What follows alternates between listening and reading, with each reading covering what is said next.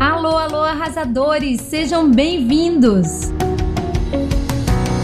Nessa temporada do podcast, vamos dar um mergulho no assunto de marca pessoal. Eu vou te ajudar a encontrar o seu borogodó, ou seja, aquele toque pessoal que te diferencia, que te faz única e incopiável no seu mercado.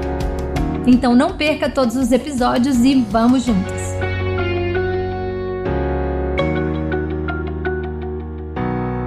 E o tema do episódio de hoje é a criação do seu conteúdo que é um pilar fundamental na gestão da sua marca pessoal no mundo que a gente está vivendo hoje.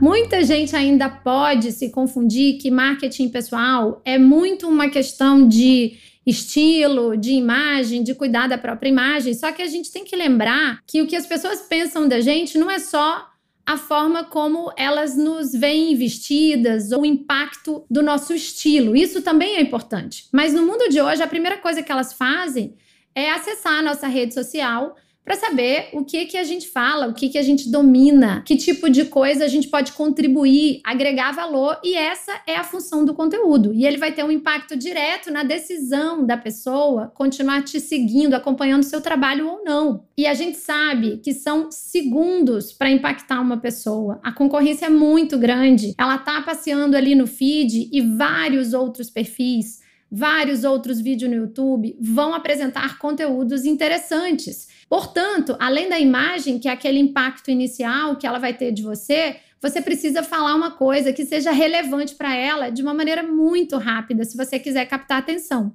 E uma vez que você entende isso, agora eu quero te ajudar com algumas dicas para você ter um conteúdo realmente poderoso, impactante. A primeira coisa é a gente saber para quem a gente está falando. Isso é óbvio, mas eu preciso lembrar o tempo todo, porque o grande vilão hoje do conteúdo é justamente a pessoa não entender o público-alvo, que a gente também chama de persona ou avatar aqui no marketing digital. E um outro vilão é o criador de conteúdo querer falar com todos os tipos de público, não querer perder ninguém. Ou seja, ele acaba não conectando, não dizendo nada que faz a pessoa parar porque aquela mensagem é muito genérica ou é muito abstrata. Uma vez que você define claramente e estuda profundamente quem é esse público, o que você precisa fazer é listar uma série de problemas, de dores que aquela pessoa tem no dia a dia dela e que o seu trabalho pode ajudar. Essa é a missão do conteúdo. É educar a pessoa sobre a sua área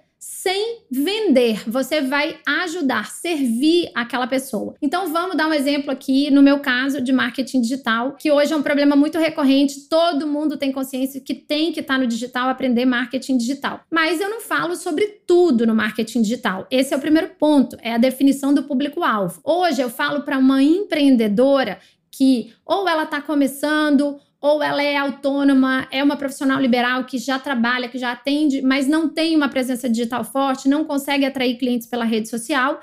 E qual é a grande dor, o grande problema desse meu público? É aumentar faturamento, é vendas, é atrair cliente. Então eu não posso distanciar disso em nenhum momento no meu conteúdo. Dentro desse grande problema, que é gerar faturamento e vendas, existe uma série de dores que eu vou listar, conversando, interagindo, entrevistando as pessoas e aí eu vou fazer cada peça de conteúdo, seja um vídeo, uma postagem, um carrossel, um story, no sentido de ir aliviando essas dores, né? De trazer dicas que vão resolvendo essas dúvidas. Por isso que a gente diz que para quem está um pouco empacada na geração de conteúdo, conseguir listar as dúvidas é uma forma muito fácil de você começar, muito prático, porque se você não sabe o que fazer, ah, Carol, eu não sei fazer o avatar, eu não sei entrevistar, eu tô com muita dúvida de persona, de público-alvo, faz o seguinte, lista aí 10, 15, 20 coisas que as pessoas te perguntam e solta o verbo, vai para sua mídia social e começa a responder. Se você é um profissional especialista naquela área, você vai saber responder e faça pequenas pílulas de conteúdo. Eu poderia dar como exemplo aqui para vocês da minha área. As pessoas querem saber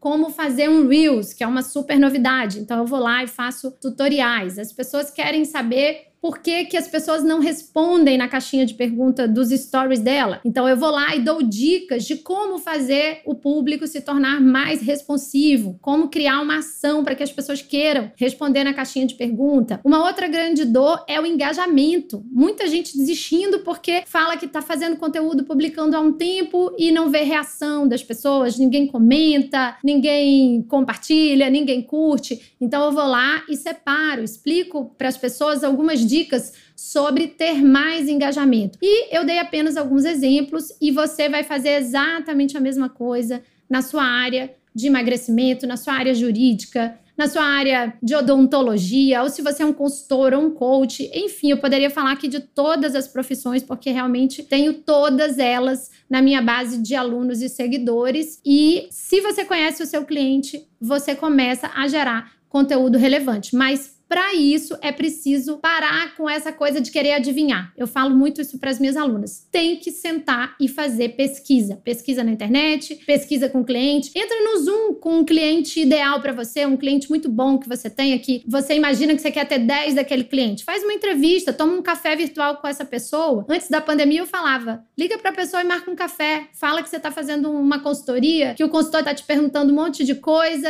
arruma esse pretexto para fazer essa pesquisa e pega um tempo lá daquele seu cliente ideal, senta com ele, conversa. Enfim, tem muitas maneiras de você conversar e não é desculpa se o seu cliente da rede social, ou seja, a sua audiência não está respondendo, isso não é uma desculpa para você não conseguir entender mais esses clientes ou se você não tem clientes, aquele perfil de pessoa que você quer atrair. Pensa assim: eu quero trabalhar com maternidade, mas qual é o tipo de mãe que eu quero ajudar? Ah, é a mãe da criança pequena ou é a mãe do adolescente? Então vai lá, corre atrás na sua rede de amigos, de relacionamentos e diz assim: eu preciso entrevistar 10 mães de adolescentes para entender o que, que elas estão passando, os desafios, os problemas, porque eu sou especialista disso, eu sou coaching parental e eu vou ajudar com isso. Mas se você não define quem é essa pessoa que você quer atrair e você não conversa, fica praticamente impossível você fazer um conteúdo extremamente relevante que vai chamar a atenção. E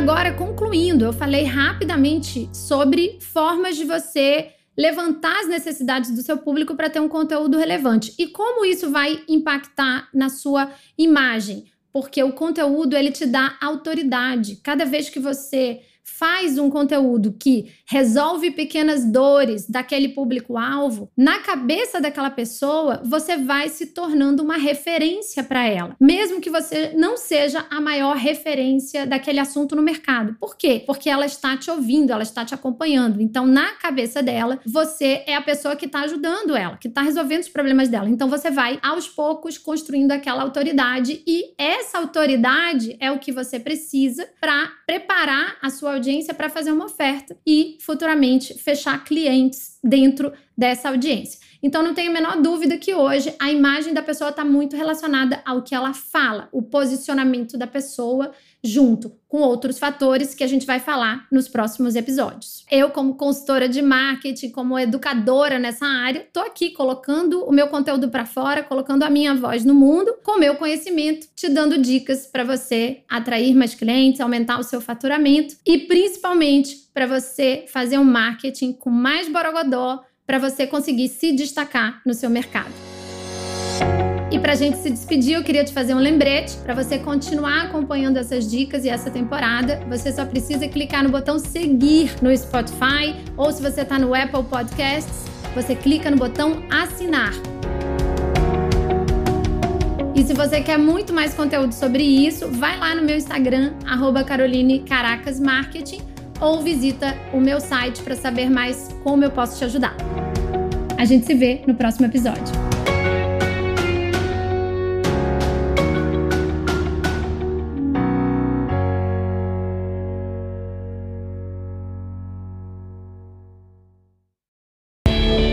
gente, eu aqui de novo com mais uma dica que eu acho bem útil antes de você me abandonar. Atendendo a muitos pedidos da minha audiência, eu resolvi fazer um evento virtual para ensinar a minha metodologia de criação de produtos digitais, que já me renderam mais de 15 mil alunos online e os famosos múltiplos sete dígitos que tanto falam por aí nesse mercado. Sim, é possível para muitas pessoas, mas tem muito trabalho e estratégia envolvidos e eu estou disposta a ensinar isso bem mastigadinho. Se você quer entrar para esse mundo dos infoprodutos, eu te convido então a se inscrever no meu Mentoring Weekend, que vai acontecer nos dias 27 e 28 de março, durante todo um final de semana.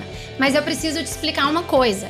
Esse evento tem realmente vagas limitadas para poucos mentorados. Corre agora no link que está aqui na descrição e garante a sua vaga. E esse link também está disponível lá no meu Instagram, arroba Caroline Caracas Marketing.